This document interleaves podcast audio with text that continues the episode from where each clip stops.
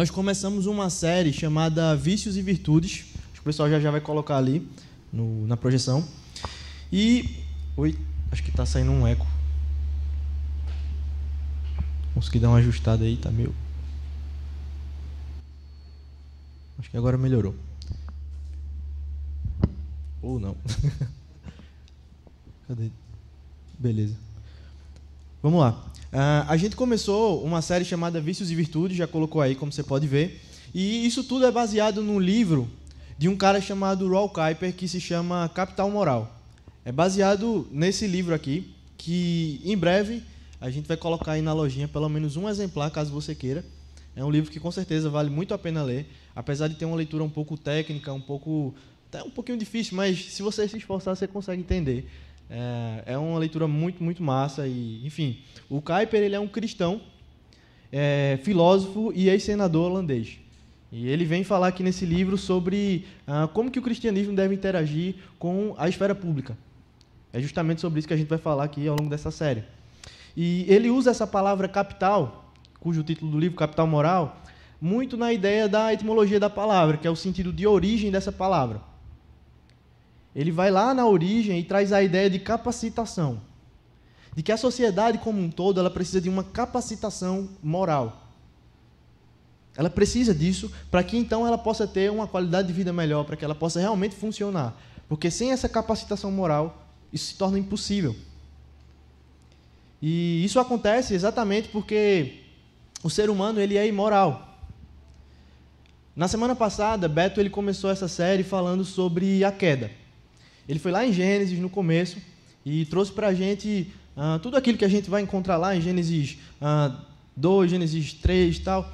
A queda, falando um pouco sobre a, a rebeldia do homem contra Deus. E essa rebeldia, ela afetou todas as nossas faculdades. Ela trouxe muitos efeitos a essa realidade. E, enfim, acabou que desalinhou o cosmos, desalinhou a criação de uma forma muito grande não somente o cosmos, mas desequilibrou também a moralidade humana. O ser humano ele já não é mais um ser perfeito como fora criado anteriormente. Tudo foi bagunçado a partir da queda. E Kuyper vai defender que, apesar dos esforços humanos para uma sociedade melhor, é necessária uma capacitação moral para que isso venha a ser possível. Acontece que, por causa da queda, nós temos essa sociedade imoral. Então é uma grande loucura. Esse é o grande problema. Porque nós constantemente estamos buscando um mundo mais justo e uma sociedade melhor. Não é verdade? Todo mundo quer ter uma vida melhor, uma segurança, um sustento que possa realmente lhe dar uma qualidade de vida melhor e saúde e tudo mais. A gente briga muito por isso, por, por uma sociedade melhor. Muita gente, inclusive, vai para outros países porque entende que aqui o negócio não está bom, mas em tal lugar é melhor. Então, muita gente faz isso. A gente está sempre buscando uma sociedade melhor. Acontece que, por causa da queda, por causa do, do pecado original, a gente vai olhar para a grande história. A gente até teve uma série aqui chamada Grande História, que a gente pega lá do começo, pecado, queda, redenção tal. E, enfim, com essa visão de grande história, a gente percebe que essa sociedade justa, essa sociedade realmente que traz uma qualidade de vida, se torna algo cada vez mais distante. Se torna algo cada vez mais distante. Só pode trazer uma água, valeu isso. É, se torna algo cada vez mais distante. E, enfim, eu acho muito engraçado quando a gente vai escolher o nome de uma série. A gente sempre tem discussões assim muito é engraçado, acho que esse é o nome que eu posso usar. É engraçado porque cada um dá um nome, aí fica naquela resenha, tipo, pô, que nome viajado. Então, caramba, esse é bom, mas não dá. É esse aqui tá mais ou menos. E a gente sempre fica nessa discussão quando vai começar uma série. E essa série, como você pode ver aqui, Vícios e Virtudes, me pegou um pouco assim. Eu, quando, quando o Ian sugeriu colocar o nome da série Vícios e Virtudes, eu olhei assim, caramba, gostei. E, e se você olhou para esse nome aqui, Vícios e Virtudes, e pensou, cara, será que os caras colocaram Vícios e Virtudes mesmo? A resposta é, é Charlie Brown, a música do Charlie Brown, para quem curte aí. Eu curto pra caramba. e quando os caras colocaram, eu, pô, massa, gostei. E a ideia de Vícios e Virtudes, ah, foi justamente mostrar que nessa busca por uma sociedade melhor existem vícios, mas também existem virtudes. Nessa busca por uma sociedade melhor. Existe um lado, de forma assim bem simplista, um lado bom e um lado ruim nessa história. Por exemplo, o homem ele passa a ter domínio sobre o mundo. Isso é uma virtude, afinal de contas, Deus, quando criou o mundo, disse ao homem para que ele tivesse domínio sobre as aves dos céus, sobre toda a criação, sobre os animais e tudo mais. Então, isso é bom. Acontece que, por causa da queda, por causa da queda, o domínio acaba se tornando individualista e muitas vezes abusivo. Isso entraria como um vício. Valeu, obrigado.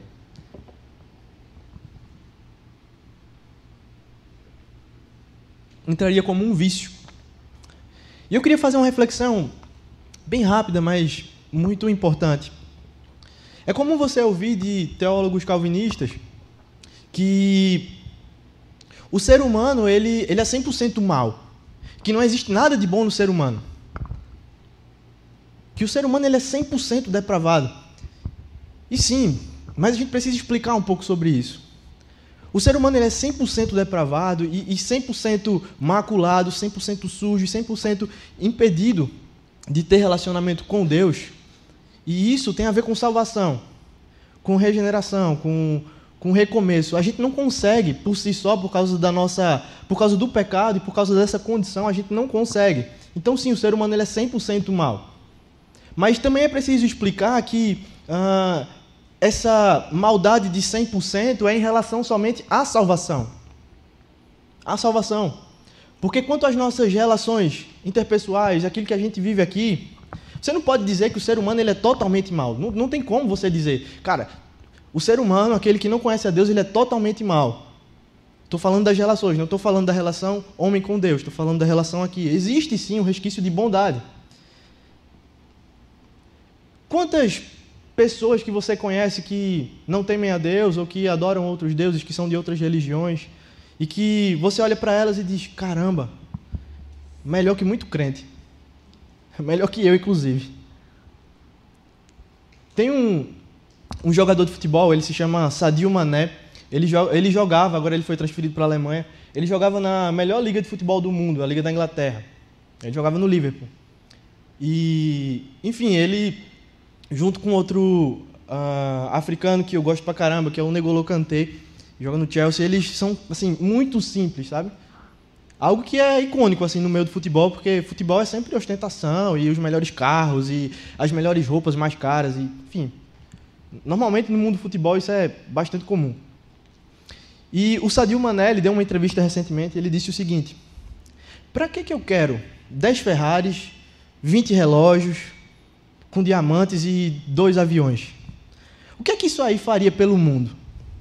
Eu passei fome, trabalhei no campo, joguei descalço e não fui ao colégio. Hoje eu posso ajudar as pessoas. Prefiro construir escolas e dar comida ou roupa às pessoas pobres. Cara, isso é, é impressionante, porque se você vê essa transferência que ele fez agora para o Bayern, cara, foi muita grana, tudo em euro. O cara assim, extremamente simples. E, e ele nem é cristão. Você olha para isso e fala: Poxa, que cara, que cara massa. Esse cara ele é bom. A resposta para isso seria graça comum. É como os estudiosos chamam, graça comum. Em certa medida, a queda nos afetou, mas ainda sobrou algum resquício de imagem e semelhança de Deus. Se tem alguma coisinha boa na gente, tem a ver com isso. Com uma graça que Deus colocou para todos os seres humanos. É uma graça comum, é o que faz com que esse cara seja bom, apesar de não ser cristão. Só lembrando, isso é extremamente diferente da graça salvadora, para que as coisas não sejam confundidas. Significa dizer que o homem, por causa da imagem e semelhança de Deus, ainda tem esse resquício de bondade. Até mesmo o criminoso mais horrendo que você pode imaginar, um cara que foi preso e condenado por atrocidades, se a gente pudesse usar aquele, aquela música de forma invertida, ele poderia ser 99% vagabundo, 1% anjo. E, enfim, alguma coisa tem, porque afinal de contas, apesar de todas as atrocidades que ele faz ou fez, não é possível que esse cara não tenha um afeto por uma pessoa. Então, alguma coisa tem, isso é graça comum. E por causa dessa pouca virtude que ainda existe no ser humano, pela graça de Deus, porque se, se ele não quisesse, nem isso ele deixava, ele simplesmente entregava e, cara, se destrua. Mas por causa dessa graça, é que naturalmente o homem ele busca uma sociedade melhor para se viver. Naturalmente, a gente quer buscar isso. A gente quer desenvolver políticas públicas melhores. A gente quer viver melhor. E a modernidade, ela alavancou isso de uma forma assim gritante. Gritante. Com a República. A gente vai ver lá no final do século XIX, começo do século XX, como isso vai crescendo cada vez mais. A República, que nada mais é do que coisa do povo. Algo público. Coisa pública. Com o fim de muitos impérios e reinados, deu-se início à República, onde a sociedade então teria o poder para buscar o progresso e ir em busca de um mundo melhor. Uma esperança de um mundo melhor. Acontece que com o rei, ou sem rei, as ideias humanas para o bem comum não são necessariamente possíveis de acontecer. Com rei ou sem rei. Isso não é necessariamente possível de acontecer. Uma sociedade justa. Porque, por falta de moralidade, por mais que haja um resquício de virtude, por mais que exista isso, e, e é por causa disso que existe essa busca por uma sociedade melhor, sempre haverá vícios. Sempre haverá vícios. É exatamente por isso que o Raul Kuyper, nesse livro, ele vai chamar ah, toda essa confusão aí de utopia. E essa é a, a palavrinha que a gente vai trabalhar bastante, utopia. Que na etimologia da palavra, lá na origem da palavra utopia, traz a ideia de lugar nenhum. Lugar nenhum. É, é um sonho, um desejo, um pensamento que não leva a lugar nenhum. Como diz a música do Charlie Brown, Vícios e Virtudes, ah, nem tudo lhe cai bem, é um risco que se assume, o bom é não iludir ninguém. E, enfim, é, utopia é ilusão, sabe? Utopia é uma grande ilusão. É a crença em algo que não vai acontecer. Isso é utopia. É chegar a lugar nenhum. Um exemplo básico disso a gente vai encontrar lá em Gênesis. E se você conhece um pouco de Antigo Testamento, ah, você já deve ter ouvido falar sobre a história de Noé. Aquele cara que construiu uma arca porque Deus disse que ia destruir o mundo através de uma chuva que ninguém sabia o que era chuva, nunca, nunca havia chovido na terra.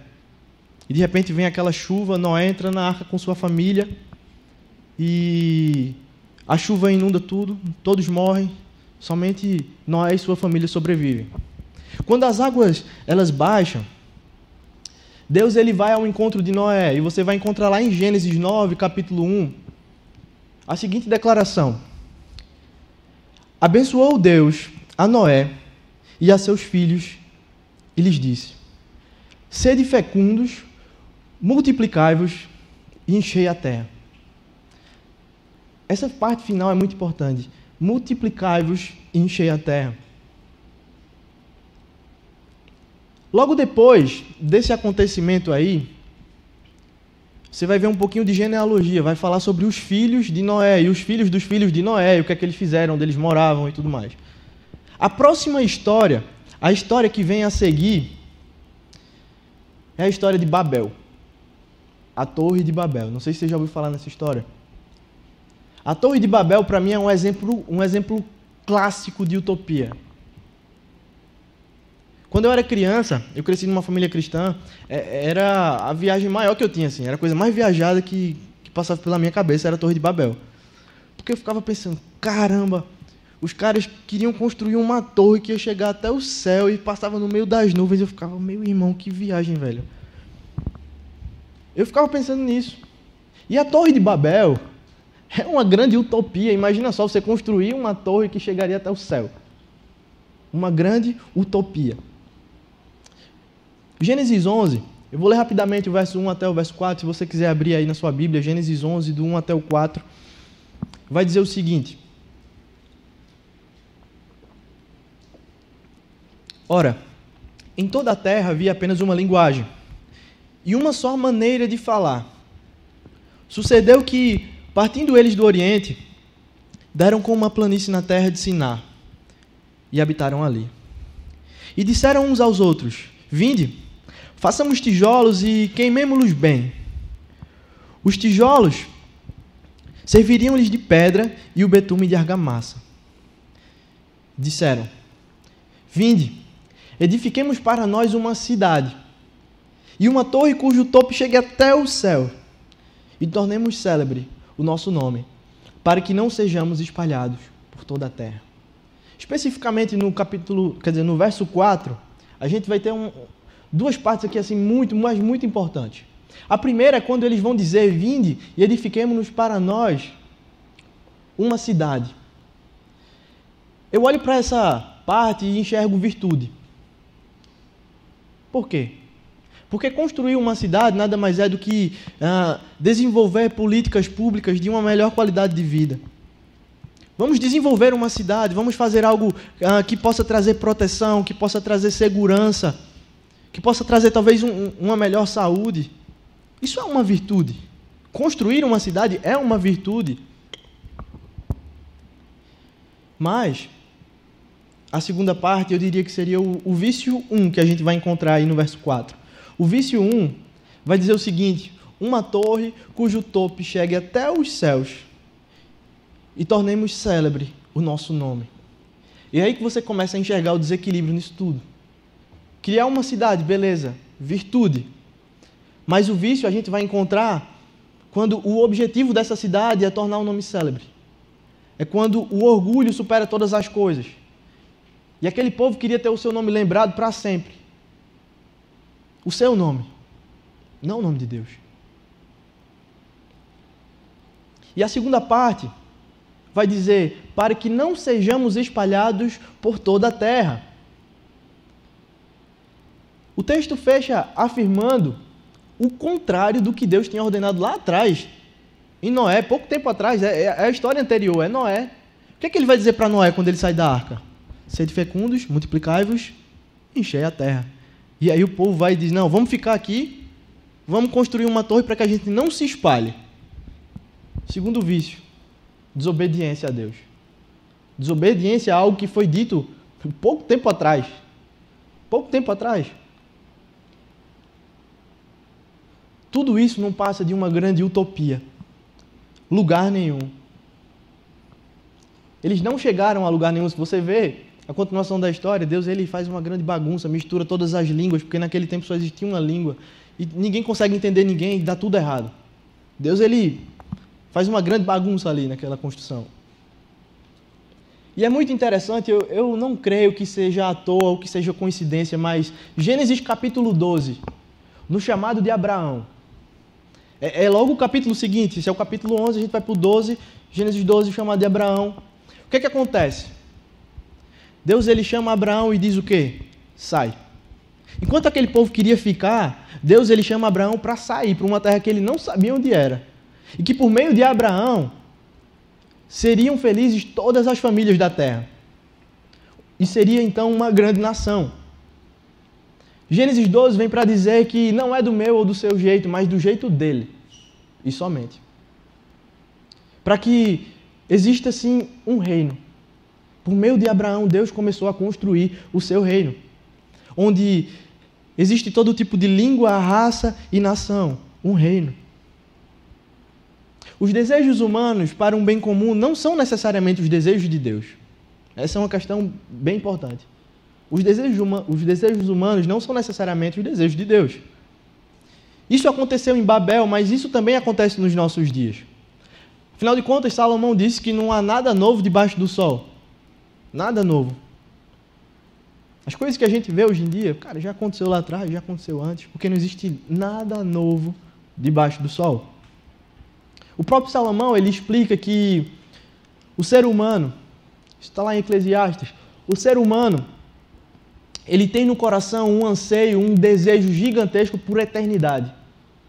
O ser humano, ele deseja copiosamente por eternidade mesmo sem conhecer, mesmo sem entender o que é eternidade, mesmo sem entender o que, o que é essa redenção, essa volta para o início, mesmo sem entender o ser humano deseja isso, é o que Salomão vai falar. E isso acaba com que isso acaba fazendo com que o ser humano ele busque isso de diversas formas. Quando você vê alguém adorando um Deus pagão, na verdade é o coração dele que anseia pelo eterno.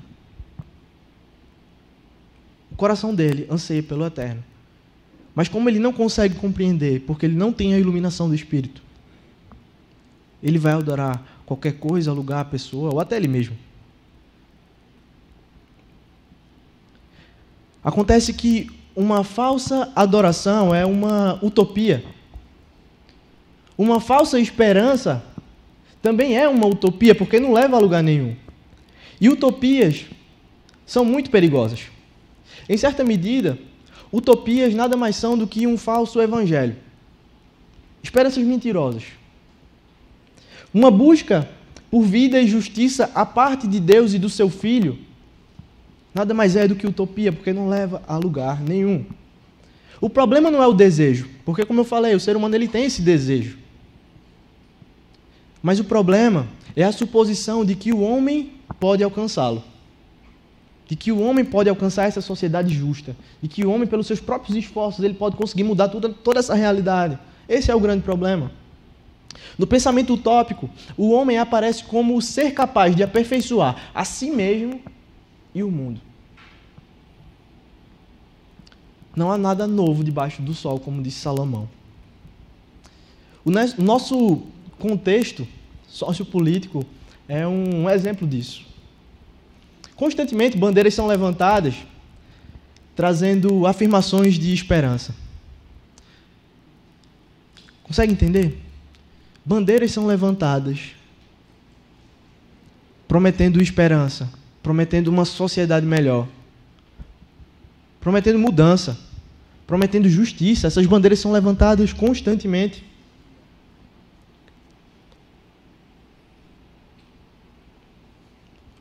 Maneiras de ter um mundo mais justo. E é tão triste ver as pessoas se degladiando, brigando, porque acham que essa utopia aqui ela, ela é melhor. Cara, lembra, ainda é uma utopia, isso, isso aí não, não tem como chegar a algum lugar.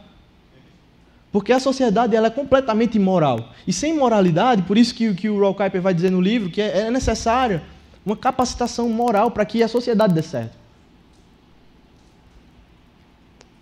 É triste ver pessoas brigando por causa de ideologias, de pensamentos, de bandeiras partidárias. Hoje de manhã eu tive a oportunidade de pregar essa mesma mensagem e assim que terminou, aí eu saí aqui e o Rodrigo chegou para mim e falou: "Cara, tu não sabe o que aconteceu".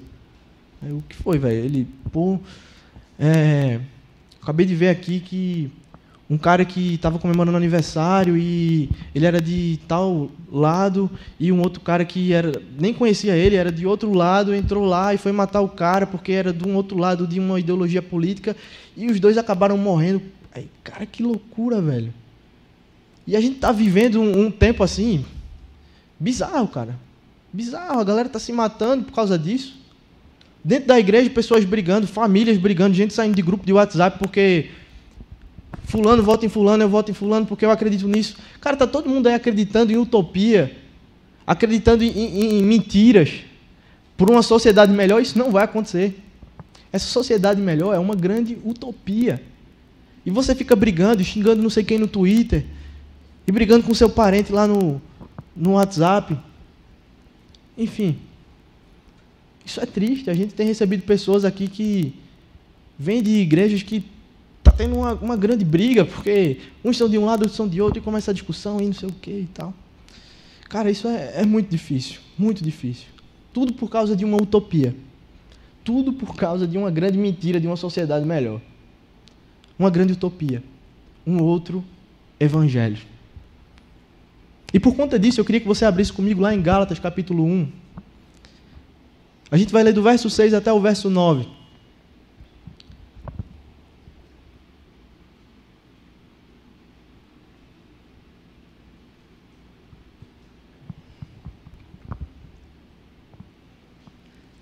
O verso 6 vai dizer o seguinte: Acho que não sei se o pessoal consegue colocar aí. Mas, deixa eu ver se. Boa, valeu. Admira-me que estejais passando tão depressa daquele que vos chamou na graça de Cristo para outro evangelho. Me chama a atenção algumas palavras aí nesse começo. Admira-me e tão depressa. Paulo, ele vai escrever essa carta para a igreja da Galácia e ele, nessa parte, ele já começa dizendo: Cara, como assim? Vocês ouviram o evangelho de Cristo Jesus e eu estou impressionado como é que isso está acontecendo. Como é que vocês estão saindo aí do, do centro? Por que, que vocês estão saindo da centralidade do evangelho? E assim, de forma muito rápida, passando daquele que vos chamou na graça de Cristo para um outro evangelho, para um falso evangelho. O verso 7: O qual não é outro senão que há alguns que vos perturbam e querem perverter o evangelho de Cristo. É legal que Paulo ele ele dá uma explicação assim bem clara de que não existe outro evangelho. Ele fala lá anteriormente que existe um outro evangelho, se é que você, você consegue entender, um outro evangelho. Ele fala lá no, no verso 6. E depois ele afirma, cara, não, não é que exista outro, porque não existe, só existe um. Mas existe um falsificado. E que está bagunçando as coisas aí na igreja da Galácia. E, e alguns têm perturbado vocês. Há alguns que vos perturbam e querem perverter o evangelho. Alguns, ou seja, tinham algumas pessoas que, que estavam fazendo isso, perturbando e pervertendo o evangelho. E quem que eram essas pessoas? Eu não sei se você já leu Gálatas alguma vez, se você já parou e leu essa carta, mas é, ela é uma carta pequena no Novo Testamento. E, cara, vale muito a pena, é muito legal. Ah, tem muita coisa para a nossa vida cristã. E, enfim, Paulo ele vai falar sobre a liberdade em Cristo e, e, e como que a lei caducou e que agora é somente Cristo, pelo Espírito. E naquele meio lá da igreja da Galácia existia um grupo que o próprio Paulo vai chamar de judaizantes. Esse era o grupo que estava perturbando e pervertendo o evangelho. Os judaizantes eram judeus de, de sangue, que vinham de toda uma linhagem, que se orgulhavam por isso, e que queriam colocar no meio daquela comunidade a ideia de fé e obras. Mais especificamente na questão da circuncisão para aqueles que não eram judeus historicamente, para aqueles que não vinham de raiz judaica. Eles queriam que os gentios, os não-judeus, também se circuncidassem, para que então eles pudessem fazer parte daquele povo, daquele grupo de pessoas que se reuniam, que seriam os crentes. Isso era uma grande bagunça, e Paulo olhou para aquilo e ficou irado. Como assim? Cristo salvou vocês pela graça, e agora vocês estão querendo se aperfeiçoar pelas obras de vocês. E esses caras aí, eles estão perturbando, estão bagunçando tudo. Eu olho para a carta de, de Gálatas, principalmente na parte do começo, eu acho que Paulo ele escreveu na força do ódio mesmo, assim, com raiva, quase que rasgando o papel, porque eu, o bicho está com raiva. Porque estão pervertendo o evangelho, estão bagunçando aquilo que Cristo começou. Inclusive, se você for lendo Gálatas, você vai ver que logo depois ele vai ter uma treta com Pedro, ele vai brigar com Pedro, porque Pedro está sendo duas caras. Porque Pedro, sabendo do Evangelho, Pedro sendo um apóstolo chamado por Jesus, que conhecia o Evangelho da graça, ele começou a caminhar com os judaizantes também e tal. E Pedro estava numa mesa lá com um monte de gentil, com um monte de não judeu, com um monte de não circuncidado. Ele estava numa mesa lá comendo. E daqui a pouco chegaram os caras da circuncisão. E aí Pedro começou a se sair e tal. Não, os caras não podem me ver com esse tipo de gente. Só que Paulo estava olhando tudo. E Paulo confronta ele na frente de todo mundo. Diz: Como você, sendo judeu, como você, tendo caminhado com Jesus, faz esse tipo de coisa? Enfim, eu deixo aí a curiosidade para você ler e para você ver essa treta aí que vai ter entre Pedro e Paulo. É muito interessante. Mas, uh, o que a gente vai ver é que Paulo, nessa carta aos Gálatas, ele ferozmente, ferozmente, ele vai brigar pela causa do Evangelho. e rejeitando qualquer tipo de obra vinculada ao Evangelho. Porque tudo aquilo que a gente soma mais o Evangelho é qualquer outra coisa menos o Evangelho. E Paulo ele vai basicamente que esbravejar nessa carta de, de Gálatas. Aquilo que, muito tempo depois, Lutero vai na capela de Wittenberg bater lá o martelo dele, solos Cristos. Paulo ele vai basicamente que gritar, é somente Cristo e mais nada. Tudo aquilo que eu tenho esperança que não é Cristo, ou é Cristo mais alguma coisa, é um falso evangelho, não é um evangelho. O evangelho é somente Cristo Jesus. Cristo Jesus. Mas quais que são os outros evangelhos que nós temos nessa era pós-moderna? Na modernidade a gente encontrou muito a questão de uma sociedade melhor, de pessoas querendo se juntar e formar uma república, para que tivessem um mundo melhor. Na pós-modernidade, o que se intensifica mais é o eu. Eu. Essa semana, uma pessoa famosa estava dando entrevista num, num podcast e ela falou, perguntaram para ela se ela acreditava em Deus. E ela disse: Sim, eu acredito em um Deus de eus. Eu disse assim: Cara, como assim, velho? Como assim, caraca? De eus. Ou seja, sou eu. A pós-modernidade traz isso de uma forma muito forte. Eu. Eu sou o centro. Sou eu. Com a minha força eu faço isso, sou eu. A gente vai encontrar de forma muito forte na pós-modernidade a, a luta por uma prosperidade individual. Todo mundo querendo brigar no mercado de trabalho para ser o melhor. Achando que isso daí é o, é, é o grande ponto da vida, é, é o sucesso, é, é a prosperidade. E isso é, é tão louco que invadiu até o meio da igreja. A gente vê, infelizmente, a teologia da prosperidade destruindo bastante coisa. Cara, é triste, velho. Ver pessoas que que, enfim, com um coração muito ganancioso, começam a contribuir financeiramente, achando que por causa disso vão ser prósperos. E enquanto isso, mercenários roubam dinheiro das pessoas. Enfim, é, um, é uma grande bagunça. Isso é a pós-modernidade. Narcisismo.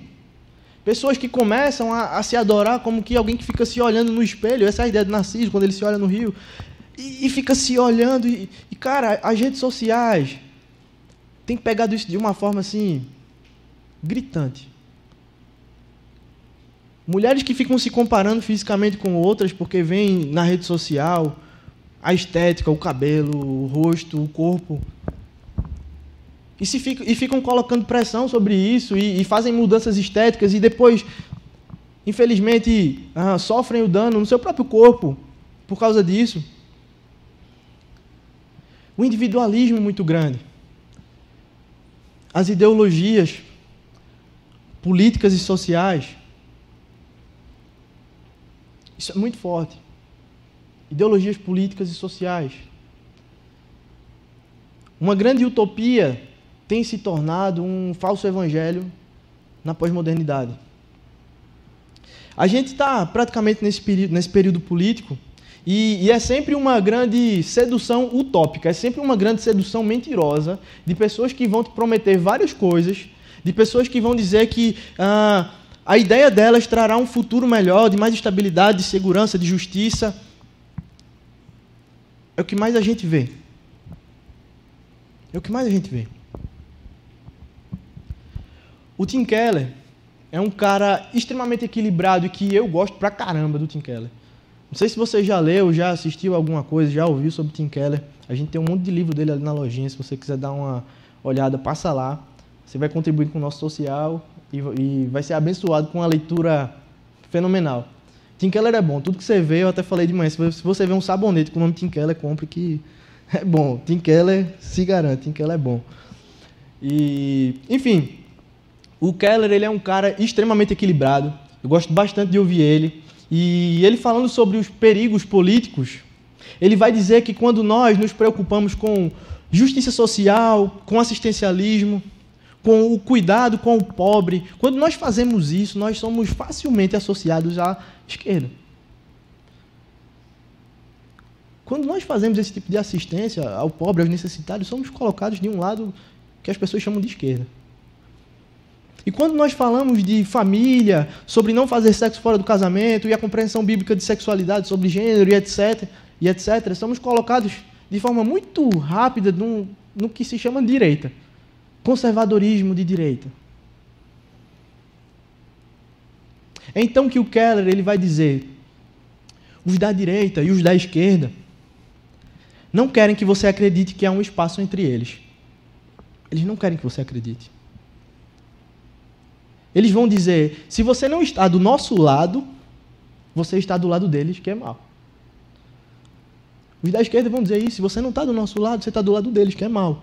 Consequentemente, os da direita vão dizer a mesma coisa: se você não está do nosso lado, você está do deles, e esse lado é mal. E é claro, é muito claro, o que ela vai dizer é muito claro que o cristianismo não se encaixa em nenhum deles. Nem direita, nem esquerda, nem centro, nem centro-esquerda, nem qualquer tipo de ideologia humana. O cristianismo não se encaixa nisso. O cristianismo não se encaixa em sistemas humanos. Não se encaixa. De certa forma, ele é contra a direita e a esquerda, mas de outra forma, ele também é a favor. Como eu falei, o assistencialismo ao pobre, o cuidado, a preocupação com a justiça, cara, está na Bíblia. Deus, ele ama a justiça. A gente vai ver sobre o cuidado com os órfãos e com as viúvas. Isso está na Bíblia, isso não é esquerda, isso é Bíblia, cara. O cristianismo traz isso de forma muito gritante. Está na Bíblia. O assistencialismo está lá, cara. E também essas outras coisas que as pessoas vão dizer, não, isso aqui é de direita, isso aqui é conservadorismo. Não, cara, está na Bíblia, não é porque é de direita, não é porque é conservadorismo. Não. Família, essas coisas, cara, está na Bíblia, não é porque é, é, é conservadorismo. Cara, tem nada a ver. A esquerda muitas vezes vai dizer que o, o seu dinheiro ele pertence ao Estado. Enquanto a direita vai dizer que o seu dinheiro pertence a você. Mas a Bíblia vai dizer que o seu dinheiro ele pertence a Deus. Porque Deus ele é o centro. Não é nem de um nem de outro, é de Deus. O seu dinheiro pertence a Deus. O cristianismo, o que ela vai dizer é que ele, ele também não está no meio entre direita e esquerda ou algum outro tipo de pensamento que alguém venha dizer. Ele não está no meio disso aí, ele está fora. Ele é qualquer coisa diferente disso. Qualquer outra coisa diferente. Não tem nada a ver com ideologias ou pensamentos humanos. Porque, como foi bem falado no começo, a queda bagunçou tudo de uma forma que o ser humano ele é um ser humano imoral.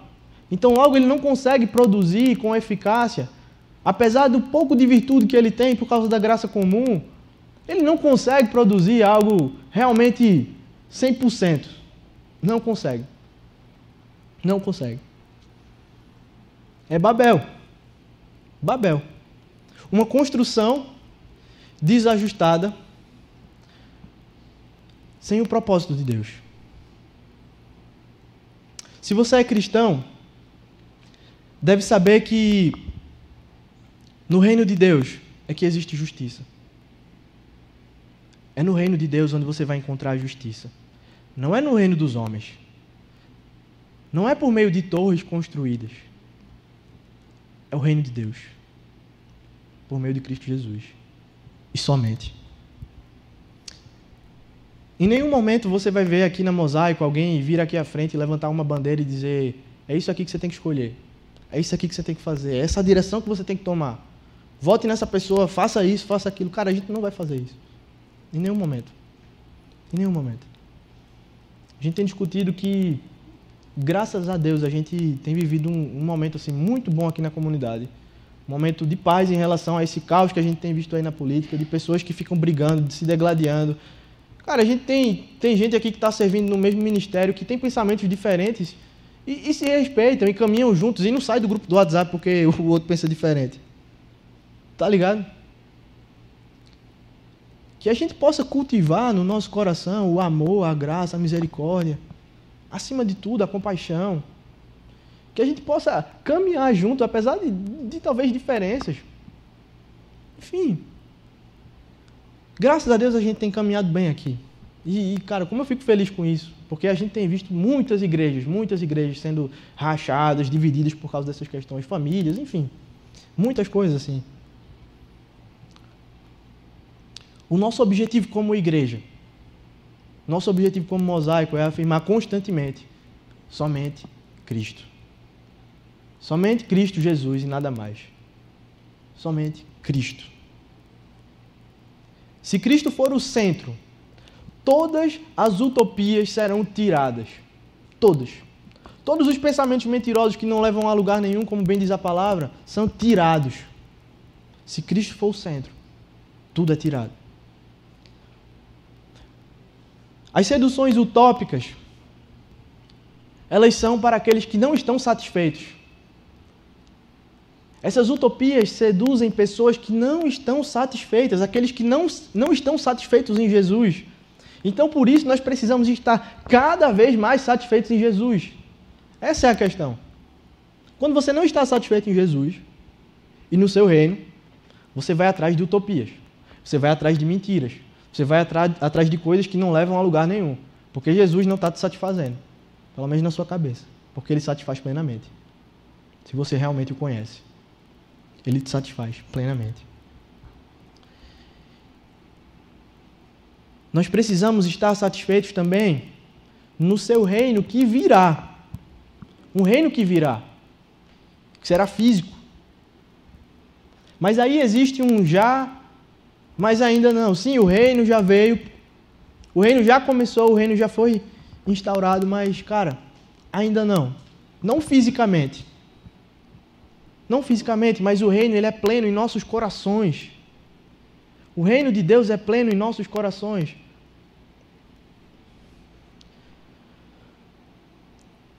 E o meu desejo é que o nosso coração venha transbordar esse reino onde quer que a gente esteja. Em qualquer esfera da sociedade, seja lá onde você estiver no seu trabalho, na sua faculdade, que você possa ser o remanescente fiel, que você possa ser fiel a Deus onde você estiver. Que o reino possa existir naquele lugar, mesmo que seja pouco, mas por meio de você, num lugar que está tudo uma desordem. Deus te chama para isso. Deus me chama, Deus chama você para isso. Para que onde a gente estiver, e se de fato somos cristãos, nós precisamos exalar o bom perfume de Cristo. Exalar esse bom perfume. Ser sal no mundo sem sabor. E preservar com esse sal aquilo que ainda existe de bom, que é de graça comum, que a gente possa preservar isso, que a gente possa ah, preservar isso de uma maneira que, que possa realmente agradar a Deus preservar essas virtudes que ainda existem, virtudes de imagem e semelhança de Deus, que foi manchado, mas ainda existe um pouco, que a gente possa preservar isso como um sal, que a gente possa ser luz em meio à escuridão, que nós possamos ser luz. O reino ele não é pleno fisicamente, mas ele é pleno em nosso coração. Nós precisamos viver esse reino. E esse reino ele não é de homens, esse reino ele não é feito por homens. Ele é feito por Deus. E ele nos convida a caminhar junto com ele e fazer parte desse reino. Mas o reino é dele, não nosso. Não produzido pelos nossos pensamentos, não produzido pelos nossos ideais, não produzido por aquilo que a gente acha que é bom. Porque lembra, com toda virtude, Babel queria construir uma torre, construir, queria construir uma cidade. Isso é bom construir uma cidade. Mas com todo vício, Babel fugiu do ideal de Deus. Babel fugiu. Voltando para o nosso texto em Gálatas, verso 8 e verso 9, Paulo vai dizer: Mas ainda que nós, e é muito interessante porque Paulo ele vai se colocar também nesse lugar, ele vai dizer, cara, ainda que eu, e ele vai aumentar o negócio, ou um anjo vos pregue um evangelho que vá além do que temos pregado, que seja anátema. Paulo vai dizer: se eu vier aqui no meio de vocês, eu, Paulo, e estiver ensinando qualquer outra coisa que não seja o evangelho de Cristo Jesus, que seja anátema. E anátema é uma palavra muito forte, que na sua origem traz a ideia de amaldiçoado. Paulo vai dizer que eu seja amaldiçoado se eu vier aqui, no meio dessa igreja da Galácia, e perverter o evangelho e fala qualquer outra coisa que não seja o evangelho, que eu seja anátema. esse amaldiçoado não necessariamente está falando sobre amaldiçoado ao inferno, mas excomungado. A ideia é de alguém que é, é tirado da comunidade, que é, é colocado de lado. Cara, tira isso. Porque era o que estava acontecendo na Galácia. Tinham os judaizantes que estavam perturbando, que estavam lá dizendo, ah, é Cristo mais isso. Paulo vai dizer, tira essa galera daí. Não caminha com esse tipo. Cara, não, não dá. Essa galera está pervertendo o evangelho. Paulo vai dizer isso de forma bem enfática. No verso 9 ele vai repetir, assim como já dissemos, e agora repito: se alguém vos prega um evangelho que vai além do que recebeste, seja anátema, seja colocado de lado, que seja excomungado. Eu queria que, acho que já é noite, já são, cadê? 6 e 26 Eu queria que, que você fizesse uma reflexão que você pudesse analisar o seu coração e, e perceber quais que são as utopias que você tem abraçado. Quais que são a, as ideias, as ideologias, os pensamentos que você tem colocado no seu coração como uma esperança. Que você possa analisar, pensar e perceber que, assim como Paulo falou, tudo aquilo que é colocado do lado de Cristo Jesus acaba destruindo tudo qualquer outra coisa menos o Evangelho. Porque é somente Cristo. Somente Cristo. Que você possa detectar o que é que tem te seduzido. O que é que tem te chamado. O que é que você tem olhado e tem visto, cara, isso aqui, cara, olha só esse ideal. Eu... Você provavelmente está perdido numa utopia, numa mentira, em falsas esperanças. Isso é muito perigoso. Queria que você tivesse essa reflexão. E antes de orar, eu queria encerrar lendo um pequeno texto de Santo Agostinho. Que ele vai dizer o seguinte: Reinos terrenos têm seu auge e tem o seu declínio. Mas está vindo aquele aquele homem de quem é dito, e o seu reino jamais terá fim. Está vindo aquele que dizem o seu reino jamais terá fim. Amém? Vamos orar. Senhor Jesus, obrigado pela tua graça. Obrigado porque somente o Senhor é poderoso para perdoar os nossos pecados e nos reconciliar com Deus. Obrigado porque essa graça nos alcançou. Muito obrigado, Senhor, porque o Senhor nos dá a oportunidade e nos convida para viver o teu reino juntamente contigo. Mesmo que não seja plenamente aqui na terra, mas em nossos corações, o teu reino já está aqui, em nós. Que nós possamos, de alguma forma, ah, exalar o bom perfume, ser sal, ser luz, onde quer que estejamos no nosso trabalho, em qualquer esfera pública. Deus, que o Senhor possa usar a nossa vida. Que o Senhor venha nos confrontar diariamente quanto aos pensamentos utópicos, quanto aos pensamentos mentirosos, que constantemente nós somos seduzidos. Tira isso, Pai. Tira isso, Deus, de perto de nós. Nos aproxima do Senhor por meio do Teu Espírito. Que Teu Espírito nos fortaleça na caminhada para que a gente venha dizer não a essas mentiras. Que a gente venha dizer não a essas utopias. Que a gente venha tratar essas utopias como anátema. Que a gente venha tirar de perto. Que a gente venha colocar bem longe tudo isso. Nos ajuda, Pai, a lidar com esse momento de turbulência.